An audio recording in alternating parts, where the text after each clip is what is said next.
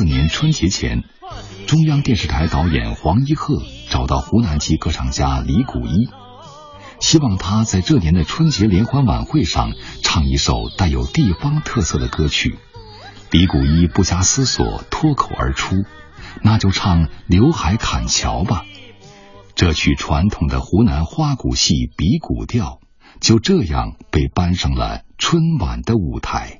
正因为这样，我觉得也让全国我们的观众啊，熟悉当然很高兴，不用说。那么不太熟悉的，他们也知道花鼓戏啊，这个是花鼓戏啊，这么好听，这么有味道，这么风趣。作为花鼓戏演员入行，李谷一在湖南省花鼓戏剧院一唱就是十三年。在这十三年里，他把花鼓戏唱上了大银幕，唱出了三湘四水。由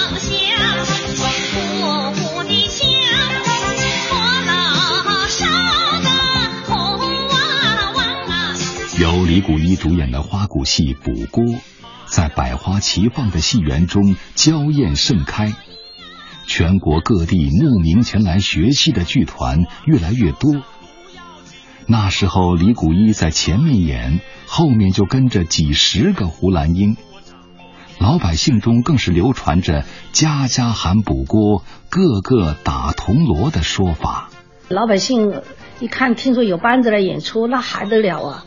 扶老携幼的哈，全都全都来了。那有的背着板凳，有的站的多，有的来了都都都围着了。那种乡土气息，那种那种感觉是现在找不到了。你听说过湖南花鼓戏吗？是刘海砍桥是吗？反正天天喝酒，天天唱。假如花鼓戏刘海砍桥要来你们学校演，你会去看吗？是门票吗？可能不会花钱去买看，但是要是有免费的话，可能去试着看一下。我也不会，我也觉得不是很好看啊。都没看过，你怎么知道不好看呢？那我觉得应该不会去吧。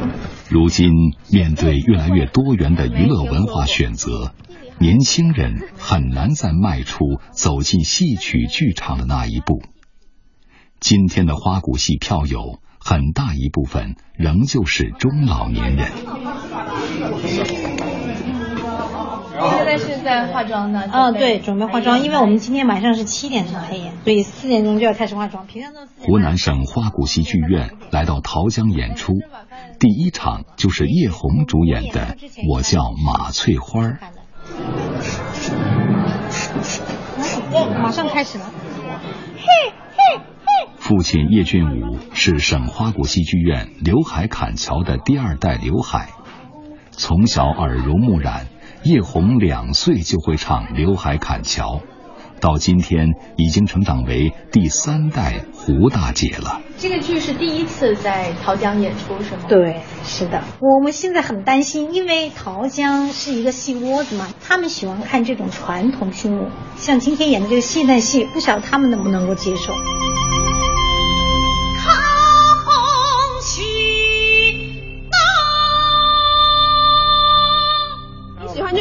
戏的形式吗？我我们老人还喜欢看那个古装古装戏一点。还喜欢为什么呢？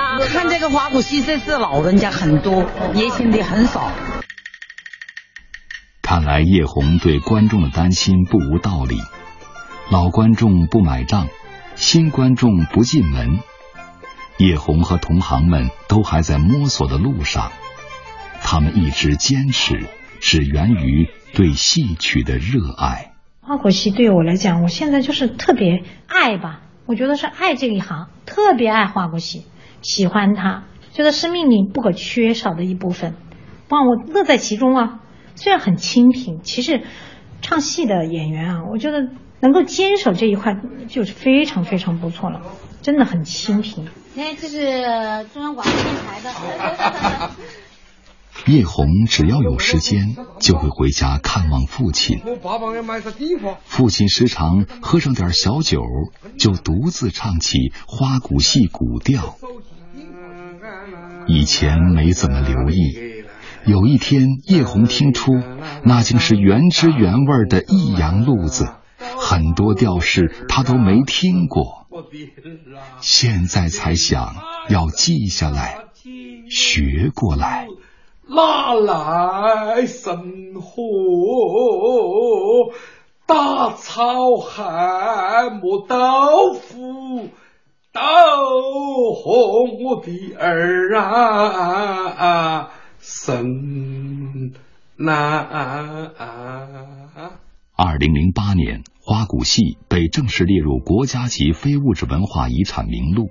然而，就在那一年，湖南省花鼓戏专业剧团还在不断减少，由原有的七十多个锐减到只有二十多个，花鼓声渐渐远去，往日风光还能在哪里找回？退休前，贺爱云是湖南知名的花鼓戏演员。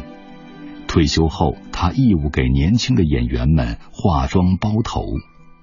他很清楚这些年轻演员的不易，一个月一千多块钱的工资，一个月不到二十场的演出，一起将他们推向现实与梦想的遭遇战。像年轻人一个月拿这些工资够吗？他们就是不够啊，不够那怎么办呢？有的人就走了，就不在你这里搞了啦。这几年走的人多吗？走的人多啊，他有的转行了呢。他们转行一般转去做什么呢？有些就也去去做保险啦，啊，有的就是去唱歌啦，就还有的就是出去什么教舞蹈啦。因为同时在戏曲学校担任教学工作，贺爱云对日益紧俏的生源也是忧心忡忡。那大概十年前吧，那是要。要进这个戏校的话，还要凭条件，还还要开后门。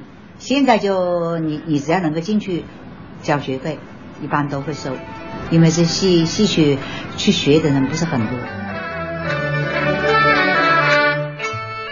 二零一六年，剧作家范正明八十七岁。戏剧生命就是观众啊，没有观众你就没有生命。二零一六年。花鼓戏传承人李谷一，七十二岁。不是光是非遗，你这个剧种就能传下去，就能推广的。它的传下来、走出来呀，这个是最重要的。二零一六年，花鼓戏刘海砍樵第三代胡秀英叶红，四十一岁。我唱一句，大家跟着唱一句？嗯。我这里，我这